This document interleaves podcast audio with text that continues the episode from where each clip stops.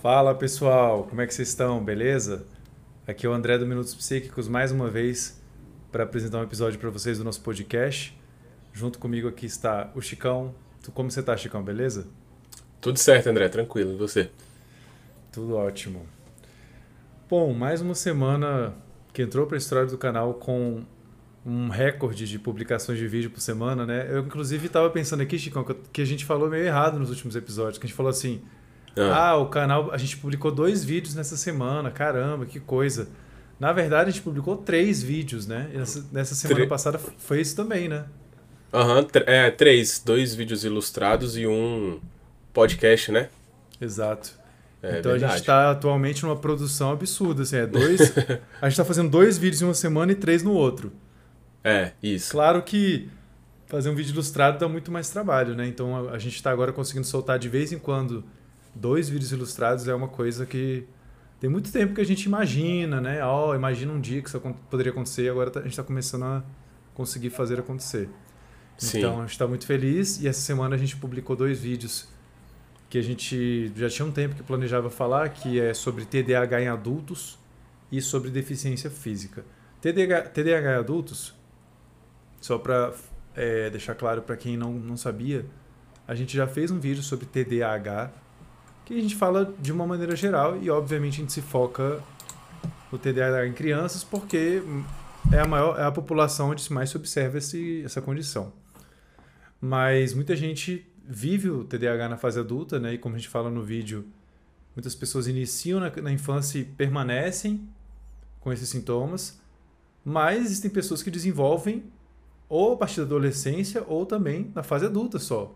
Inclusive, se vocês quiserem exemplos disso, na seção de comentários tem várias pessoas que estão falando isso, que muitas falam realmente, né, que seguem esse padrão que eu diria que a maioria das pessoas deve se, deve se enquadrar, que é o início na infância e vai ele permanece, né, quando a pessoa apresenta isso na fase adulta.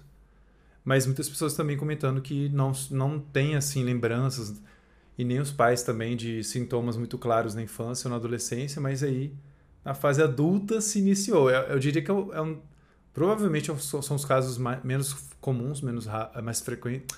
Opa, confundi tudo. Mais raros, isso que eu ia falar. É, e, mas enfim, então esse vídeo aí trouxe esse complemento e o de deficiência abordou um assunto que realmente, assim, eu me lembro até de fazer uma, uma certa pesquisa para ver, né, tipo, ah, quanto que existe de material sobre isso e não é um assunto tão abordado. Então, embora seja extremamente relevante. Então, estou feliz de, de, ter contemplado esses dois assuntos. Uhum. Faltam muitos outros que as pessoas pedem para a gente falar e a gente não fala. Por exemplo, muita gente aqui nos comentários falando que queria um vídeo sobre autismo em adultos. Uhum. É, já, já tem um vídeo sobre autismo, mas não especificamente sobre autismo em adultos. E o que eu só queria adiantar para essas pessoas, não vou prometer agora que vai ter um vídeo sobre isso, porque eu preciso olhar um pouco sobre o que, que se discute a respeito desse assunto e ver se vale a pena fazer um vídeo, porque se é se basicamente é a mesma coisa, não acrescentaria muito falar fazer um outro vídeo para repetir os mesmos sintomas, uhum. repetir os mesmos critérios. Sim. No caso do TDAH, achei que valia a pena porque tem particularidades, mas no do autismo não tenho certeza, então eu preciso olhar isso antes. Uhum. Mas já está anotada a, a, sugestão de vocês, tá? Que mandou um comentário aí pedindo para a gente falar desse assunto. Saiba que a gente está considerando abordar esses assuntos. É, Chicão, será que a gente começa falando sobre TDAH ou sobre deficiência? Então, acho que sobre TDAH, eu ia até te perguntar que o, a sessão de comentários desse, desse vídeo deve ter dado uma bombada, né?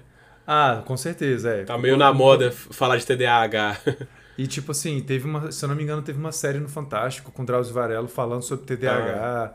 Então, assunto hum. que já faz, eu não sei, eu não sei sinceramente, não acompanhei, não vi, ainda gostaria de ver, porque eu tenho certeza que se foi algo uhum. que o Drauzio fez, deve ter sido algo de muita qualidade, mas, enfim, não vi. Mas imagino que esteja em alta esse assunto também por causa disso. E muita gente mesmo comentou. Principalmente, assim, trazendo relatos, né, da, da vivência que a pessoa teve com o TDAH, atual ou no passado. Uhum. E aí eu separei alguns comentários aqui pra gente pra gente destacar. Um deles que eu acho que vale a pena ler inteiro. Ele é um pouquinho maior, mas uhum, claro. eu vou ler ele aqui só porque é o, foi o comentário mais curtido, se não me engano, do vídeo. Acho que é isso.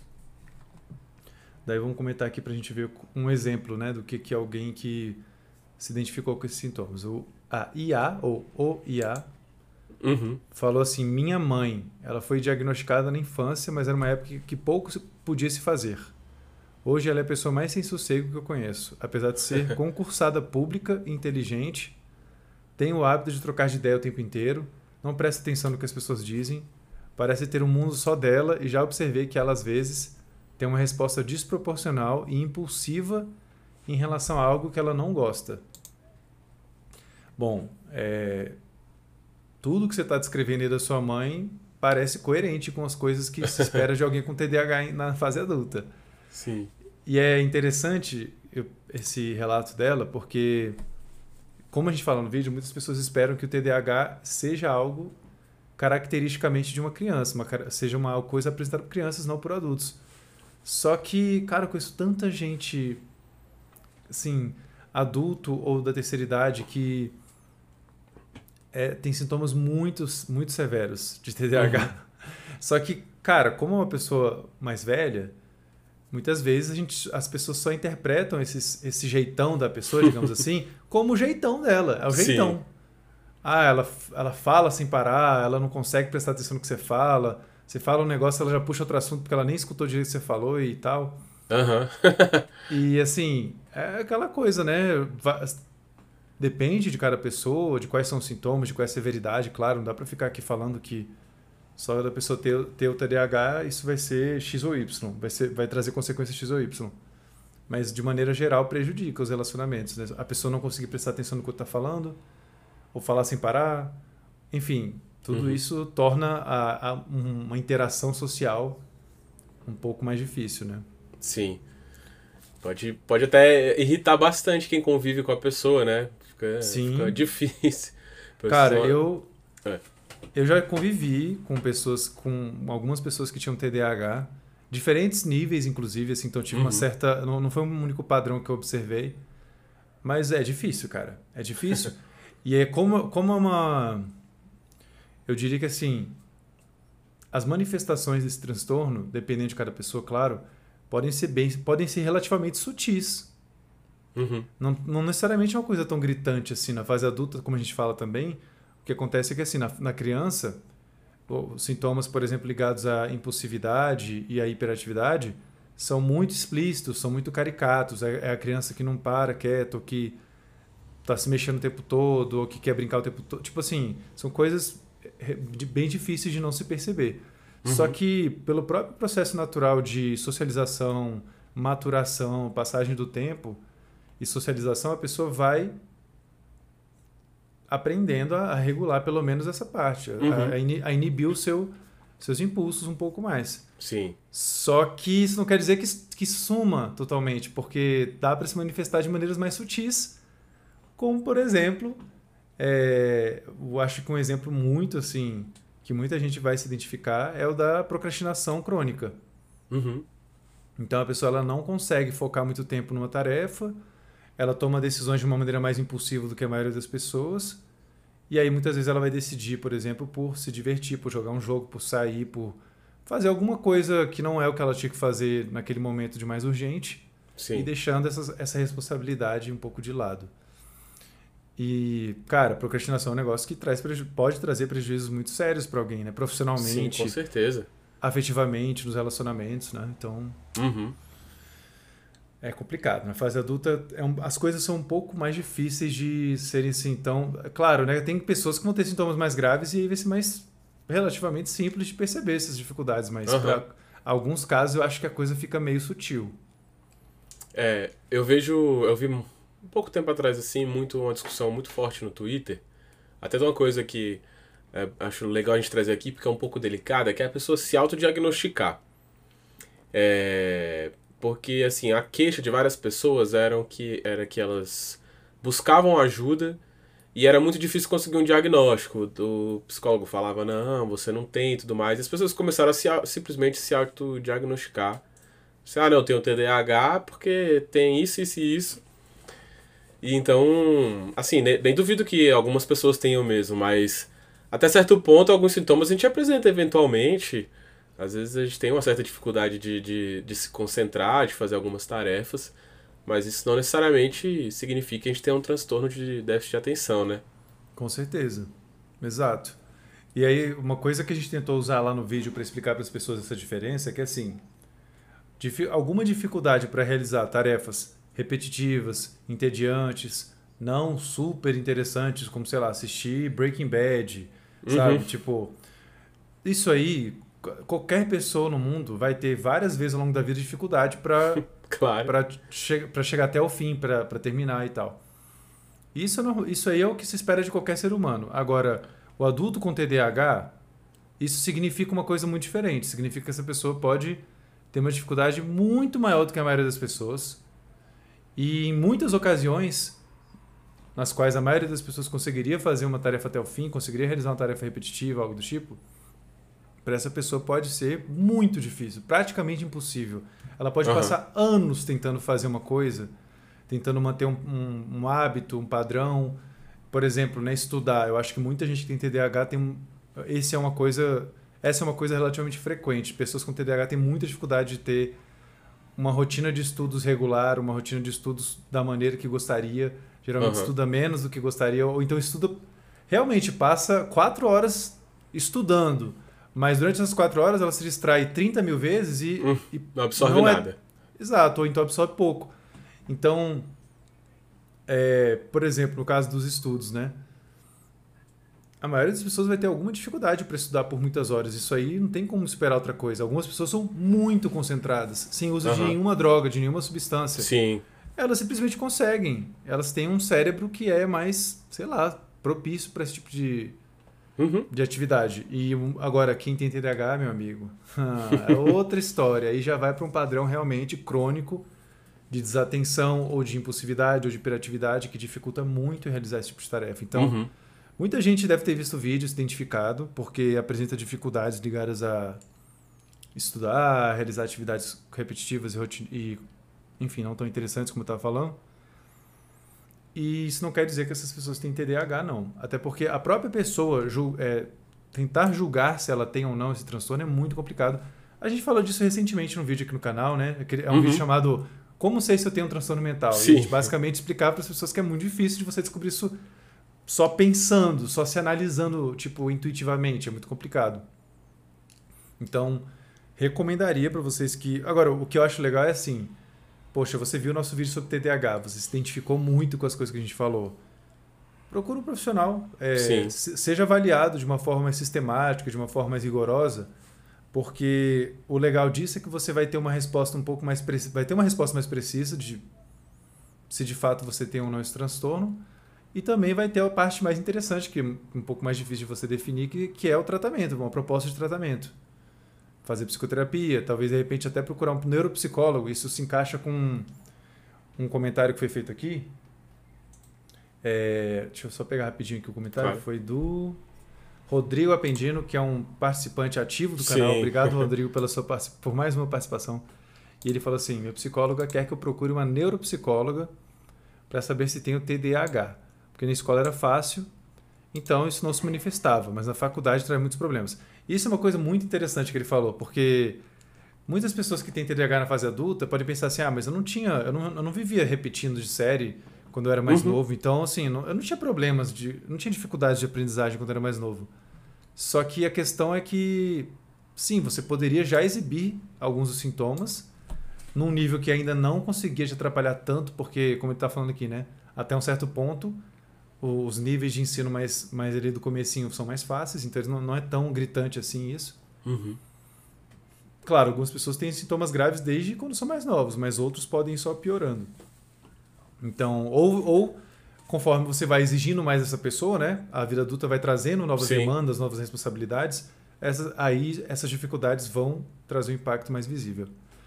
Bom, sobre a neuropsicóloga, Rodrigo, eu acho que é válido, super válido. Inclusive, muitos neuropsicólogos são especializados em fazer avaliação de casos desse tipo. E ainda uma outra coisa também, um outro profissional que é frequentemente é, interessante para avaliar esse tipo de caso é o neurólogo, neurologista. Neurólogo não existe, né? Acho que é neurologista. é, neurologista é, é, um profissional que é bem interessante para ajudar a fazer um, um diagnóstico cruzado, digamos assim, né? Você pode ir no psicólogo, ele vai, vai encontrar evidências ali favoráveis ou não. O, neuro, o neurologista pode reforçar isso ou até mesmo é, explorar outras possibilidades de diagnóstico. Então, Uhum. faça esse complemento aí. Mas eu acho que você super, sua psicóloga está dando uma sugestão que é bem interessante. E aproveitando essa deixa, teve também um, um comentário aqui do Dan Day que falou que o difícil é fazer os profissionais darem ouvido ao que o paciente fala. É. Dan Day, eu assim. Fico até meio assim, né, de ter que concordar com você, porque eu, eu sei que tem profissionais que. Profissionais e profissionais, né? Profissionais bons, profissionais ruins, profissionais médios, mas realmente, o profissional que é meio robótico, assim, tipo. Eu não estou querendo generalizar dizendo que psiquiatras, todos os psiquiatras são assim, mas eu estou cansado de ouvir relatos de pessoas que vão em psiquiatras e que dizem que parece que ele mal ouve que, tipo, ah, você tá meio mal, né? Então to- toma aqui seu antidepressivo.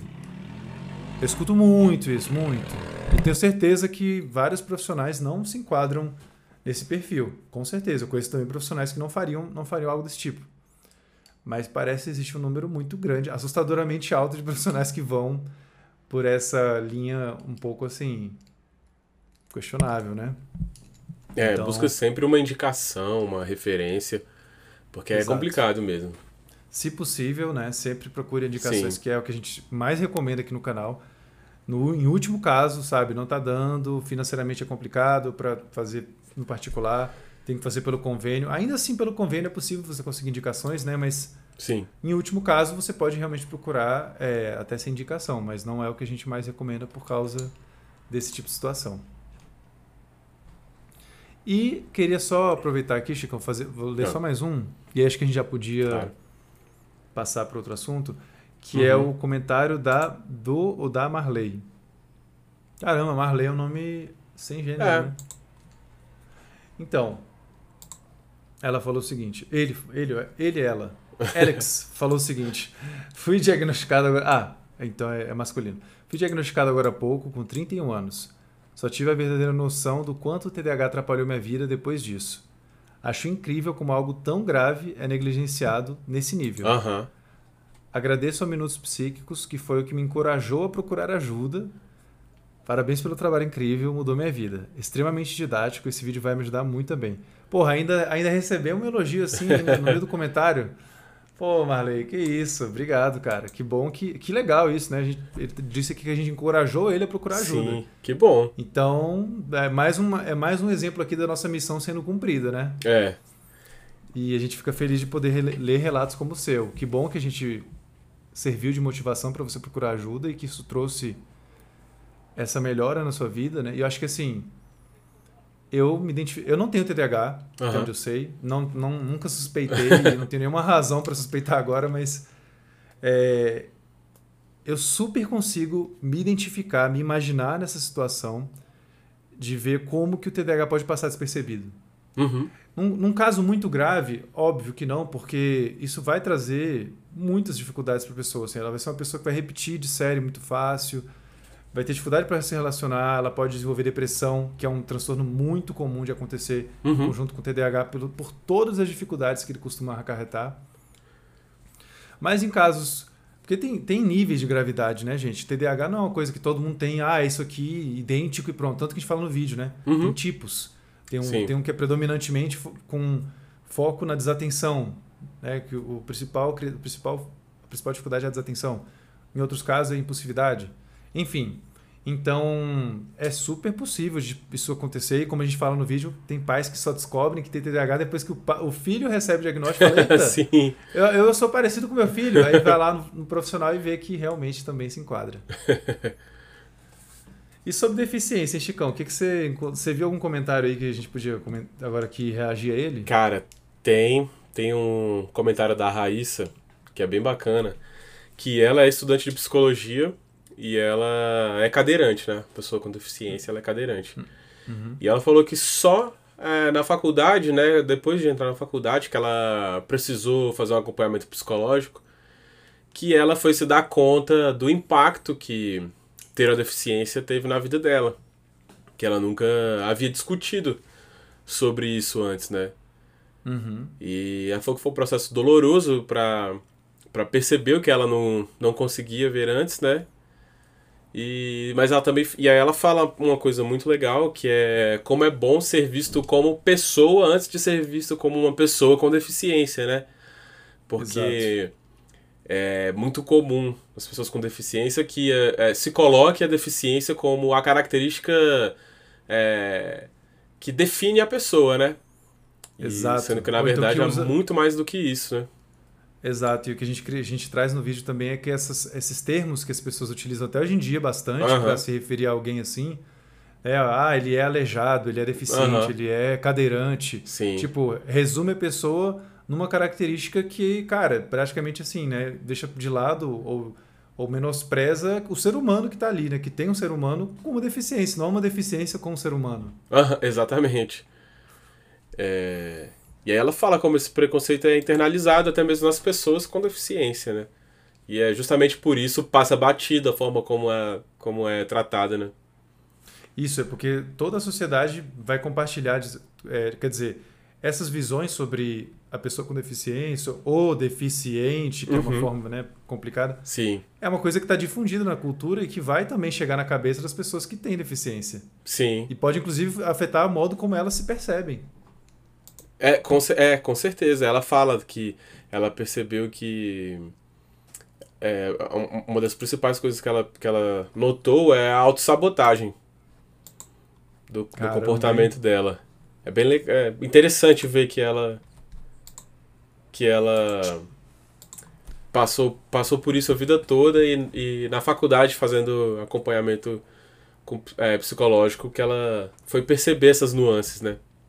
Eu imagino que essa autossabotagem que ela está falando é tipo assim, ela, como ela se talvez se, se visse como alguém incapaz, digamos, né, incompleto, que é um pouco dessa visão uhum. estereotipada. Sim. Então ela também não se via, é, não, não se imaginava, por exemplo, entrando na faculdade, conseguindo emprego, conseguindo, enfim, alcançar essas metas que todo mundo é, de alguma forma busca na, na vida. E uhum. até isso acabava desmotivando ela a tentar ir atrás disso, né? Sim, com certeza. E, e no outro extremo, a gente tem um relato aqui da Amanda, que diz que, que como uma pessoa com deficiência, ela diz que o que mais a irrita são, são os estereótipos, mas, por exemplo, o estereótipo do deficiente herói. Que é o hum, que supera sim. tudo, que venceu todas as adversidades e ainda tem é, amor pela vida, como se, como se a pessoa, como se fosse, é, não tivesse condição de você, de você viver com uma deficiência sem, sem ser uhum. esse exemplo de superação. E ela diz também Ô, que essa... Oi. É tipo a romantização da desgraça romantização. Alheia, né? É, exatamente. Tipo, a pessoa obviamente passou por uma, por uma questão, por um acidente, às vezes, ou por algum tipo de de precursor da deficiência. Uhum. E aí agora, se ela tá lá com a deficiência, nossa! Que herói. Mas esse é um exemplo. Né? Às vezes ela é só um ser humano, um cidadão querendo viver a vida dela. Ou às vezes ela, ela... já ela foi assim a vida inteira e não teve superação de acidente ou de tragédia nenhuma, né? Exato. Ah, isso, ainda tem, claro, pessoas com, com deficiências que são adquiridas de forma congênita, né? Que na verdade Sim. a pessoa já nasce com isso. É. Aí ela, ela fala que as pessoas ficam empurrando ela para esporte também. E às vezes a pessoa só quer levar uma vida boêmia. Às vezes ele não, quer, não quer ir pra Paralimpíada, cara. Ah, não, mas, cara, tem as Paralimpíadas, caramba. Exatamente, cara. Que, que é louco isso, né? Porque uhum. as pessoas, elas, elas realmente, elas não se dão o trabalho de tentar entender o que, que a pessoa pensa, deixa de pensar, sente ou deixa de sentir. Elas já assumem coisas e, tipo, jogam em cima, né? Uhum. Ela diz que... Ela diz que foi mais fácil se adaptar a viver com a prótese do, do que ter que lidar com esses comentários. Olha aí, caramba. Que chato, é. velho. Que, oh, é, que situação. Chato. Cara, muito chato. chata a situação. E assim, né? Eu tenho. Eu convivo com uma pessoa com deficiência, meu pai tem. Ele tem uma dificuldade, ele tem um problema na perna esquerda, ele tem uma, uma um problema motor, né? Uhum. E uma coisa que eu vejo muito também é que quando a a deficiência que a pessoa tem, ela não é muito nítida assim também, cara, as pessoas agem, tipo assim, elas, elas meio que ficam duvidando do que a pessoa tem. Porque, por exemplo, se ele tiver parado de, de calça, você não consegue é, perceber nenhuma dificuldade nele, né? Aí, aí, ele, aí ele também brinca e sacaneia com as pessoas, né? Até a hora dele precisar andar, que aí fica bem evidente a dificuldade. E eu imagino também que, sei lá, por exemplo, pessoas com baixa visão, que é um conceito que nem todo mundo tá tão familiarizado. Entende, aham. É uma pessoa que ela não é 100% Ah, não é cega. mas, Uhum. mas dependendo, ela tem uma visão muito, muito baixa, muito Sim. difícil para ela ver coisas de uma certa distância, de uma certa ilumina- iluminação. E aí, tipo, rola isso aí que você tá falando também, eu acho, de algumas pessoas verem e falarem assim: Aham. ah, mas você não é cego. É. tipo, Você entrou aqui velho. andando tranquilo? Como assim? É, tipo, mas, mas, tipo assim, dane-se se a pessoa é cega ou não. Aham. Ela tem uma necessidade, ela tem essa deficiência e pronto, é só isso que a gente precisa Sim. saber. Sim. Às vezes precisa de alguma, algum material especial, alguma coisa só assim, mas hum, é isso. exato, exato. Mais algum comentário aí, Chicão, que você que- queria destacar? É... Tem aqui, espera aí, deixa eu achar. É, aqui tem, tem um comentário. Deixa eu ver. Da Nick, que é exatamente, ela tem baixa visão. A estudante de psicologia, ela tem baixa visão. E ela. E ela diz que. Que.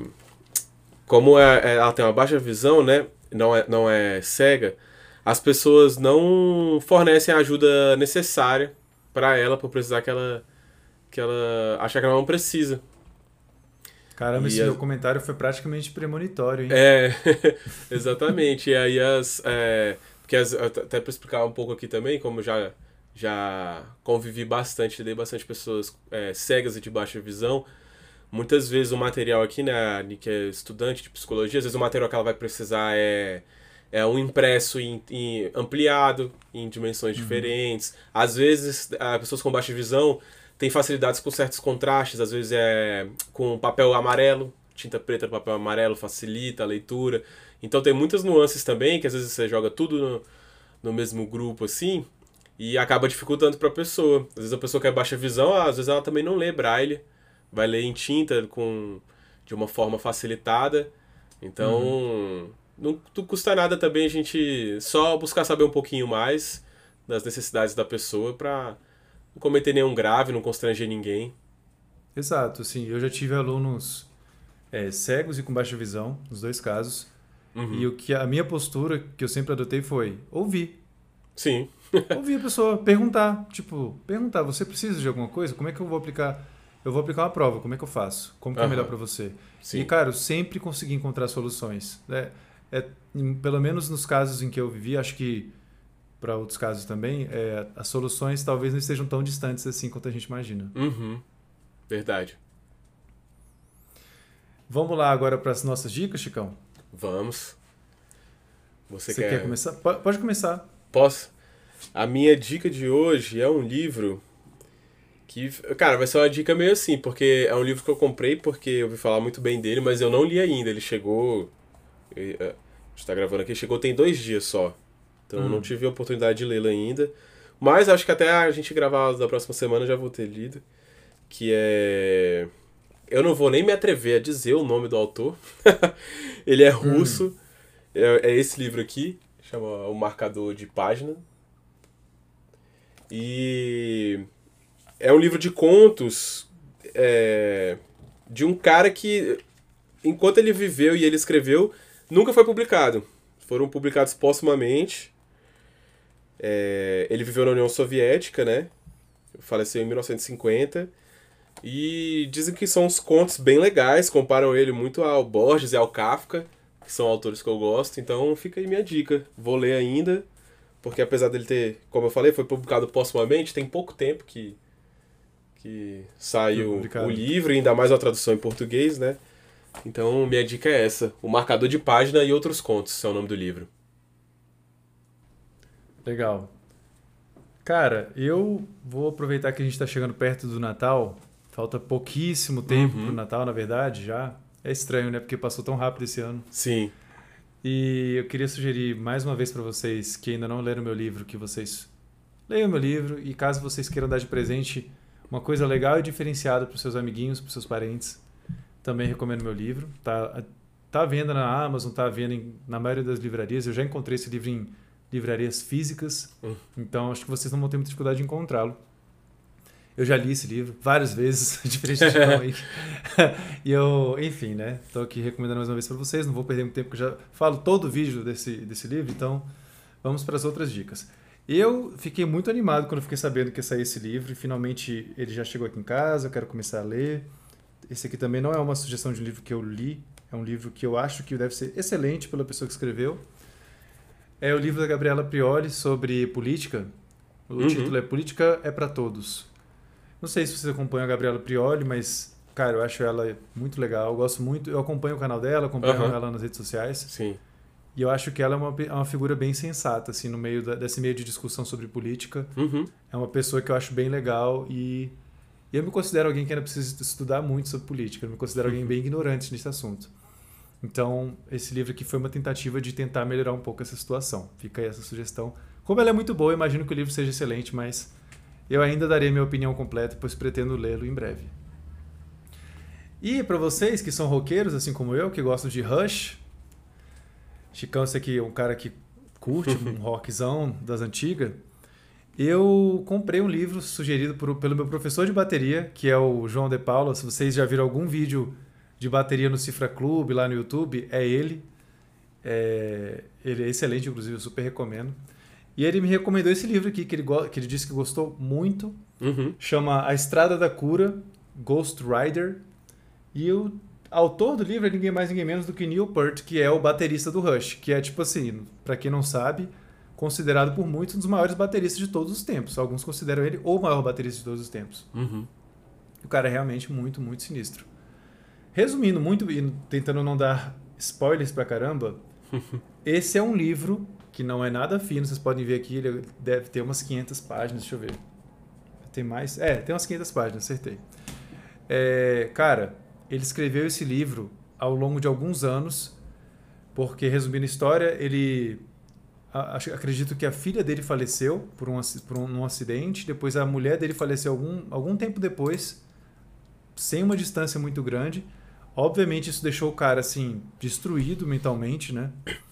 Uhum. E aí, cara, ele falou assim pra galera do Rush: olha, muito legal vocês, muito legal nossa banda, mas eu não dou conta. Tô fora. E ele saiu da banda e passou anos dirigindo de moto pelos Estados Unidos, pelo Canadá. E quando ele voltou, é, quando ele, enfim, ele passou um tempão assim, né, viajando, andando de moto. Uhum. Daí que vem, acho que a ideia do Ghost Rider, ele escreveu esse livro, terminou de escrever, acho que ele, eu não sei, eu não li o livro ainda, né? Então eu não sei se ele escreveu durante esse período ou se ele escreveu depois. Mas depois disso tudo que ele viveu, foram anos de luto, digamos assim, né, lidando com esse luto. Uhum. Ele voltou pro Rush, voltou a tocar. Então assim, é uma história que eu tô bem curioso porque mistura dois assuntos que são tipo assim, acho que minhas duas grandes paixões, que é a psicologia e a música.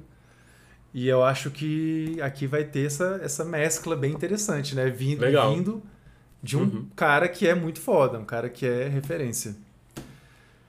Uma sugestão de um livro que eu não li também ainda, mas, cara, enfim, o João leu e o João fez uma propagandona, então super diria que deve ser um livro muito foda. E para finalizar, porque hoje estou cheio de sugestões, eu aproveitei a Black Friday, aproveitei o fim de ano, resolvi me dar um presente um pouco, um pouco mais assim, é, rechonchudo. E finalmente comprei um livro que eu sempre já li trechos dele e tal, mas nunca tinha lido o livro inteiro.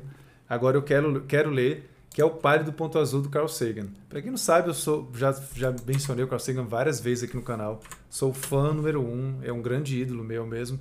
Uma inspiração para ter feito Minutos Psíquicos, com certeza. E todo mundo fala muito bem desse livro. Eu já tenho todos os outros dele aqui na minha prateleira, já li vários, ainda faltam alguns para ler. Mas esse aqui é um que, cara, sempre ouço falar muito bem. Já vi trechos em vídeos, assim, eles fazem umas montagens com textos até com a própria voz do Carl Sagan falando trechos do livro, que uhum. eu sempre fiquei fascinado. E fica outra sugestão, também não é um livro que eu li, mas, cara, tudo que o Carl Sagan já escreveu, vocês podem e devem ler, acredite em mim. É coisa de qualidade, o cara, pô, dos maiores divulgadores de ciência, sem dúvidas, inspirou muita gente como eu. É, e, ah, sim, tem o um subtítulo, né? Uma visão do futuro da humanidade no espaço.